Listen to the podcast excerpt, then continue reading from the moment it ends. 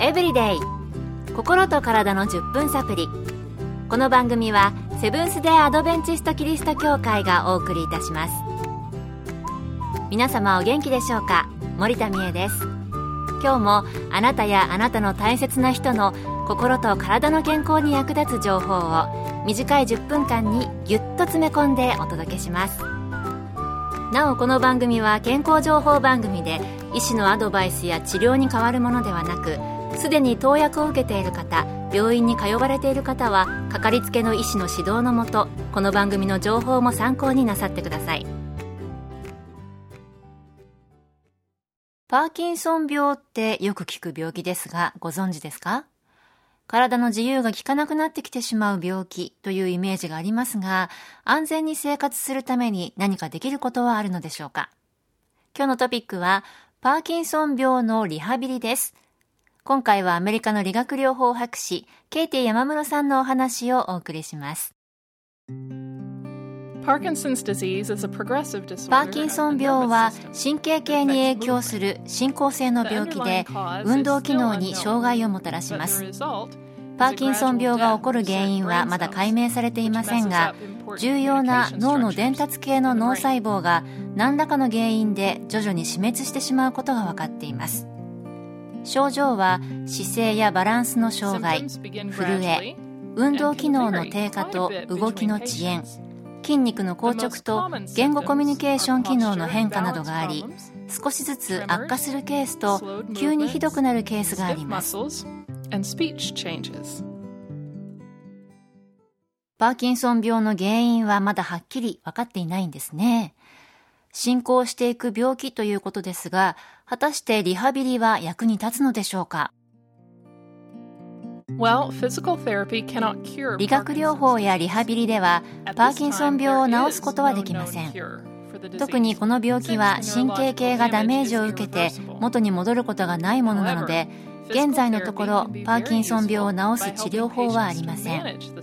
しかし理学療法はパーキンソン病の症状に加えて起こる痛みや疲労などに対処するとともに姿勢やバランスの改善筋肉の硬直を和らげ衰えた筋肉を鍛えることで生活の行動範囲を広げその人の生活の質を上げる大きな手助けをすることができます。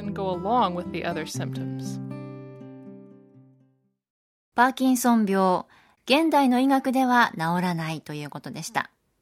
けれども、リハビリをすることで、パーキンソン病によって生じるバランスの障害や筋肉の硬直などを軽くしたり、日頃の生活を過ごしやすくすることはできるんですね。健康エブリデイ心と体の10分サプリ。この番組はセブンス・デ・アドベンチスト・キリスト教会がお送りしています。今日はパーキンソン病のリハビリについて、アメリカの理学療法博士、ケイティ山室さんのお話をお送りしています。それでは具体的にリハビリでどのようなことをするといいのでしょうか。ケイティ山室さんのお話です。一番効果的なのは理学療法士と一緒に個別のリハビリプログラムを計画することです。しかし全ての人がそれをできるわけではないと思うので家でできることを紹介します。まずはストレッチです。筋肉がだんだん硬直していくパーキンソン病ではこのストレッチ運動がとても重要です。毎日の運動に肩、膝、お尻などの筋肉のストレッチを2 3 0秒ほど加えること。特に筋肉を温めた後でストレッチをすることをお勧めします。それぞれのストレッチを3回繰り返し行い1時間ほどの有酸素運動を週に5回するのが理想です。研究では有酸素運動がパーキンソン病そのものになる可能性を低くするという結果もあります。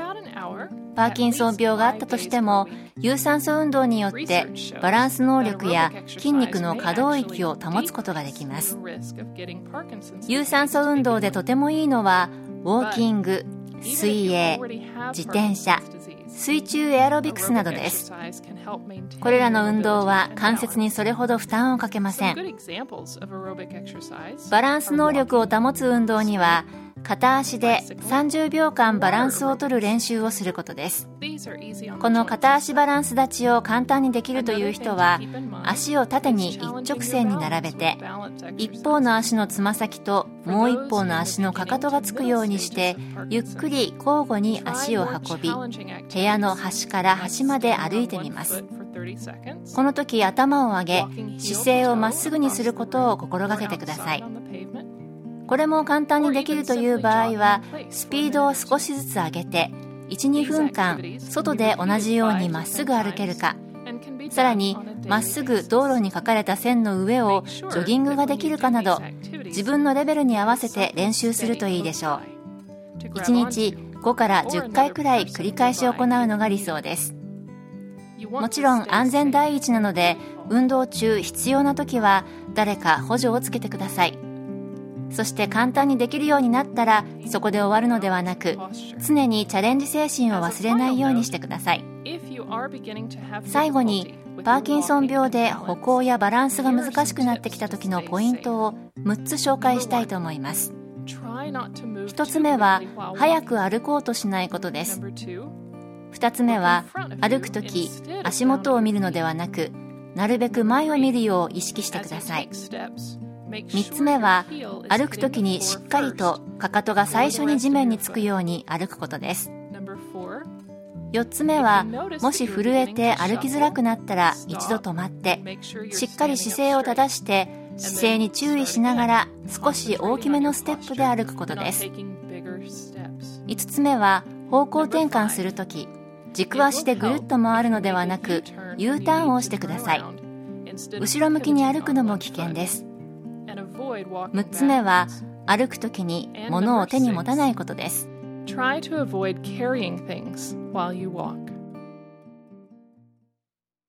パーキンソン病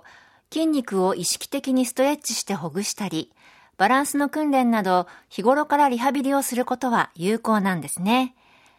だんだん筋肉が自由に動かなくなっていく大変な病気ですけれどもリハビリをすることで行動範囲を広げたりその方の生活の質を高めることができるそうです。もしお知り合いにそのような方がいらっしゃいましたら、ぜひ一緒に取り組んでみてくださいね。今日の健康エブリデイいかがでしたか？ここで沖縄県の名護キリスト教会があなたに送る健康セミナーのお知らせです。健康な毎日を送るためのライフスタイルを分かりやすくご紹介します。会場は沖縄県にあるセブンス・デ・アドベンチスト名護キリスト教会。日時は8月17日午後1時30分18日午前10時と午後1時30分の3回です。講師は看護師の山室敦さんと理学療法博士の山室ケイティさん。入場は無料です。詳しくは名護協会健康セミナー名護協会健康セミナーで検索。また名護以外でも各地の教会で健康セミナーが開催されます。どうぞ番組ブログをご覧ください。健康エブリデイ。心と体の10分サプリ。この番組はセブンス・デ・アドベンチスト・キリスト教会がお送りいたしました。それではまた。皆さん Have a nice day!